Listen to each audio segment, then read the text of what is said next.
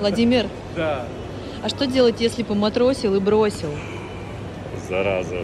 Слить все его грязь... Плохой совет. Слить все его грязное белье в интернет. А на самом деле сделать вывод, почему так с тобой поступили. Почему ты это позволила. Почему ты вошла в позу жертвы. И каким вообще макаром такой недостойный человек оказался в твоем круге. На самом деле, люди всегда знают, когда их хотят обмануть, и особенно, когда ими хотят воспользоваться. Сама виновата. Просто в следующий раз будешь умнее и будешь задавать больше уточняющих вопросов, даже если на морду лица он милашка и у него кубики. Это ничего не значит. Он, скорее всего, кажется чудак на букву М. Берегись таких. Они чем красивее, тем хуже.